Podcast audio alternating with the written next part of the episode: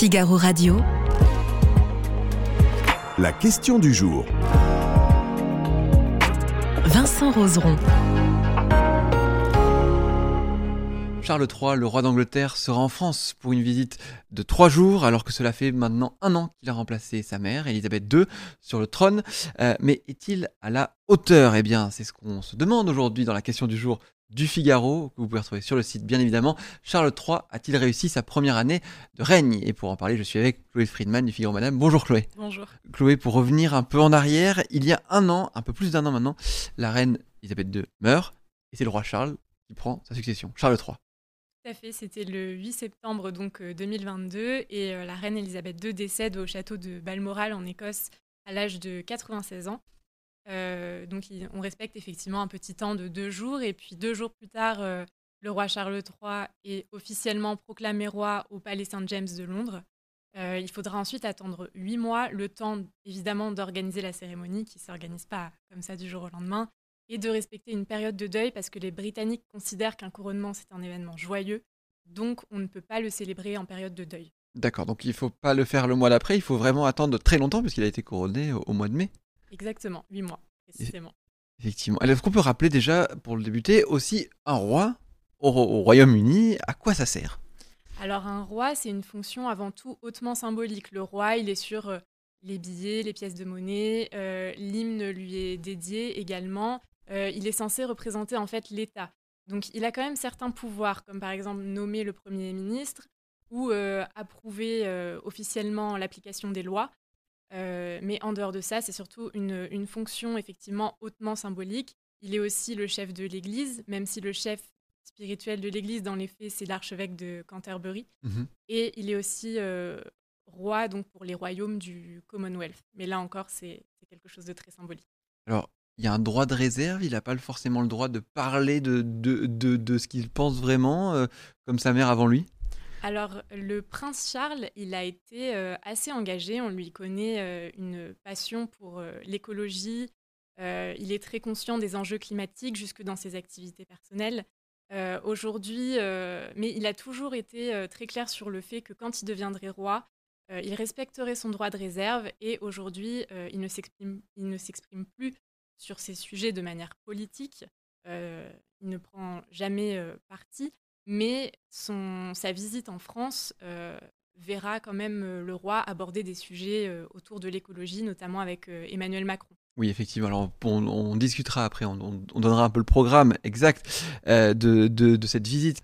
il avait un déficit, on disait au début, il avait un déficit de notoriété par rapport à la reine et par rapport au reste de la, de la, de la famille royale. Alors le roi Charles III, il revient un petit peu de loin, puisque dans les années 80-90, euh, il y a eu ce qu'on appelait la guerre des Galles avec euh, les infidélités euh, qu'il a pu avoir avec Camilla Parker Bowles envers Lady Diana. ça, ça a quand même contribué à baisser largement sa popularité. il a aussi été un petit peu considéré comme celui qui avait un tempérament d'enfant roi. Euh, on l'a vu un petit peu agacé, notamment euh, en septembre, euh, lorsqu'un stylo plume fuyait pendant un, événement officiel. Il était voilà, considéré comme un personnage un petit peu hors sol. Après, ça s'est quand même arrangé à partir du, décès de Lady Diana, où les Britanniques ont pu constater que c'était un bon père pour les princes Harry et William. Et, malheureusement, par rapport à la, reine Elisabeth II, c'est très difficile d'égaler sa popularité. L'année dernière, un sondage euh, euh, la reine euh, à 69% d'opinion favorable parmi les Britanniques contre 43% pour le roi Charles III. Depuis, il a un petit peu remonté la pente, mais, mais c'est vrai que c'était difficile de, de, tenir face à la popularité de sa mère. Oui, parce qu'il était dans l'ombre très longtemps et on le disait, il a mis beaucoup de temps avant de, avant de régner aussi.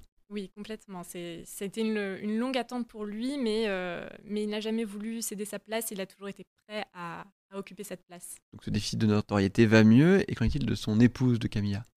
Alors Camilla, c'est pareil. Elle revient elle aussi de très loin, puisque pendant longtemps, dans l'esprit des Britanniques, ça a été euh, celle que Lady Diana surnommait le Rottweiler, la, briseuse de ménage. Euh, elle a mis très longtemps à reconquérir leur cœur. Elle a dû même faire appel au service d'un conseiller en images. Euh, elle a fini par euh, épouser le, prince Charles en 2005. Et à partir de là, avec l'aide de ce conseiller en images, elle s'est engagée en faveur des droits des femmes. Elle n'a pas pris toute la lumière, elle a laissé la place à, Charles III. c'est une discrétion que les Britanniques ont beaucoup appréciée. et même si aujourd'hui elle reste l'un des membres les moins populaires de la famille royale, euh, elle a été quand même fait reine et reine consort par la reine Elisabeth II, ce qui n'était vraiment pas gagné d'avance. Donc pour elle, c'est une énorme euh, avancée. Oui, parce qu'elle aurait pu ne pas être reine, euh, reine consort? Oui, parce que la, la reine en a décidé autrement, mais effectivement, au départ, elle ne devait être que princesse consort. D'accord. Effectivement, et ça aurait, ça aurait, pu changer aussi. Alors, on se demande aussi quelle relation entretiennent les, les, les, les Britanniques avec, avec leur roi. Eh bien, euh, les Britanniques, euh, comme on le disait, ont, longtemps euh, eu cette opinion un peu défavorable du roi Charles III, ce roi un peu hors sol. Mais aujourd'hui, la popularité de Charles III, elle est montée en flèche, puisqu'aujourd'hui, il bénéficie de 60% d'opinion favorable de la part des Britanniques, qui, réalisent qu'en fait, il a été un roi assez flegmatique par rapport aux scandales qui ont agité la monarchie cette année. Euh, qu'il est, il est resté drapé dans sa dignité.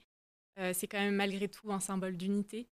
Euh, donc voilà, il, occupe maintenant une meilleure place dans le cœur des Britanniques. Et alors, par rapport à la, à la monarchie, est-ce que la monarchie, ça fait toujours rêver les Britanniques? On se rappelle, au moment, du, au moment de son couronnement, par exemple, il y avait des manifestations au, au, au Royaume-Uni qui visaient à dire Nous, la royauté, on n'en veut plus. Ben, justement, ces manifestations, euh, les, manifestants en question disaient qu'ils n'auraient jamais euh, conduit cette manifestation euh, sous le règne d'Élisabeth II, parce que pour eux, Élisabeth II avait une aura qui aurait, qui aurait éclipsé leur message, en fait. Mmh qui témoigne bien du fait que celle de, Charles III, selon eux, à l'époque, n'allait pas éclipser leur message. donc effectivement, le, le, roi Charles III était bénéficie d'une, meilleure popularité aujourd'hui, mais, euh, mais en termes de... Oui, mais toujours moins que sa, toujours, toujours moins que sa mère, comme vous le disiez, euh, comme vous le tout à l'heure. toujours moins que sa mère. Et, et, en termes de famille royale, euh, effectivement, les Britanniques, ils se désintéressent un petit peu de la famille royale. On, constate toujours beaucoup d'opinions favorables chez les mhm. plus de 65 ans. maintenant, chez les jeunes, ces derniers se sont quand même beaucoup intéressés de la famille royale. Mais par contre, j'imagine que ça fait toujours bien vendre hein, les tabloïds avec, euh, sur la famille royale, euh, comme, euh, comme en France par exemple, où on a une espèce de fascination. Est-ce que ça, ça, ça, ça, a l'air de marcher toujours? En France, c'est assez étonnant parce que c'est presque plus fort qu'au Royaume-Uni. D'accord. En fait, les Français ont, selon un sondage Odexa, 55% d'opinion favorable au roi Charles et ça monte à 71% quand on parle de la famille royale britannique ce qui est quand même très fort et, euh, assez drôle et étonnant euh, vis-à-vis de, des Britanniques. Effectivement, sachant que nous, en France, nous n'avons plus le droit depuis quand même un petit moment. Euh, et quel lien il entretient le roi Charles J'allais l'appeler le prince, mais quand même, au bout d'un moment, il faut quand même s'habituer à l'appeler le roi aussi. le roi Charles avec les membres de sa famille, parce qu'il n'a pas eu une année très très facile, on, peut le dire, sur le plan familial, ce roi. Alors oui, effectivement, euh, ben, en décembre 2022 euh, notamment, il y a le documentaire Netflix euh, sur Meghan Markle et le prince Harry, qui est sorti sur les plateformes. Et ça a été déjà une espèce de, déflagration pour la famille royale. Et le mois suivant, il y a les mémoires du prince Harry qui ont encore fait un peu plus de dégâts à l'image de la famille royale. ça s'est un peu concrétisé durant le couronnement du roi Charles III, puisque le prince Harry est arrivé en coup de vent il a assisté à la cérémonie et il est reparti aux États-Unis aussitôt. Euh, il y a aussi le, prince Andrew, qui est donc euh, aux prises avec, euh, accusé d'être impliqué dans l'affaire Jeffrey Epstein, mhm. que le roi Charles III a dû s'atteler à écarter de la famille royale pour ne pas qu'il leur fasse trop d'ombrage. Mhm. ça a été une année effectivement très difficile, mais il a pu compter sur un cercle très soudé qui s'est dessiné autour de lui, avec euh, notamment euh, le prince Édouard, son épouse Sophie, euh, la princesse Anne, son fils surtout le prince William, qu'il soutient dans ses combats, et sa belle-fille Kate Middleton. Mhm. Oui, c'est aussi ça, le, effectivement, avec, sa avec sa famille. on va, on va peut-être répondre maintenant à cette question du jour, parce qu'on a tressé un peu le bilan. Est-ce que selon vous, on peut dire que Charles III a réussi sa première année de règne?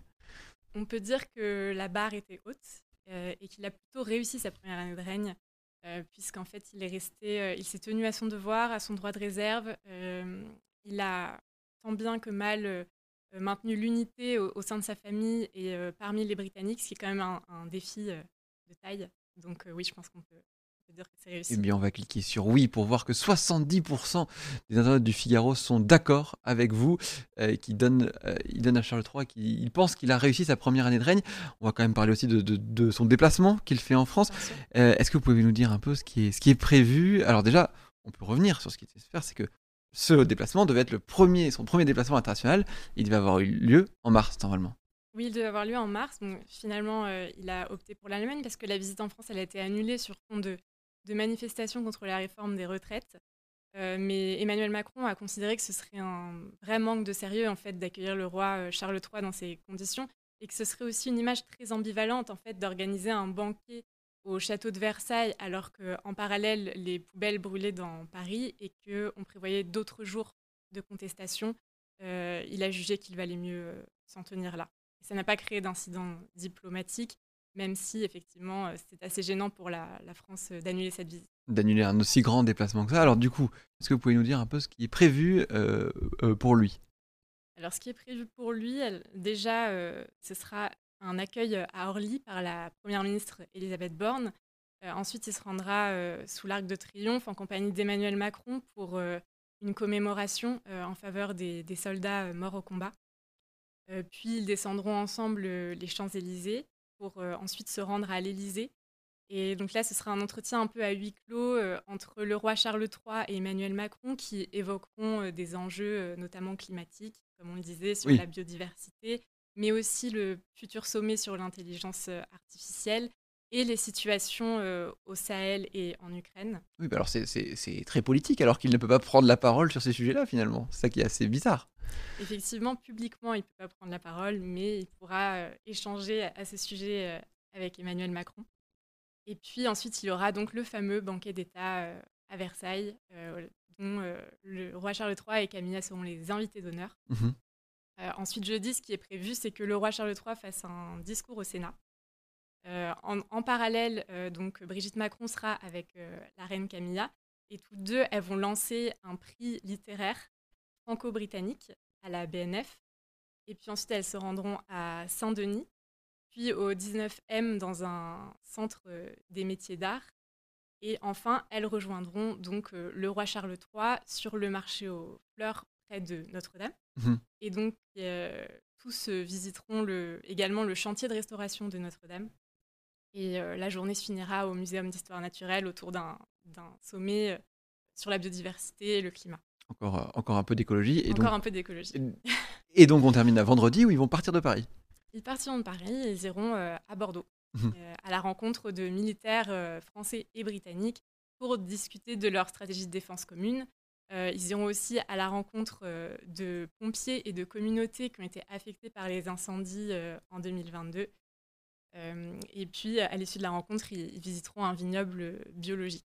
C'était la question du jour. Merci de nous avoir suivis. À bientôt sur Figaro Radio.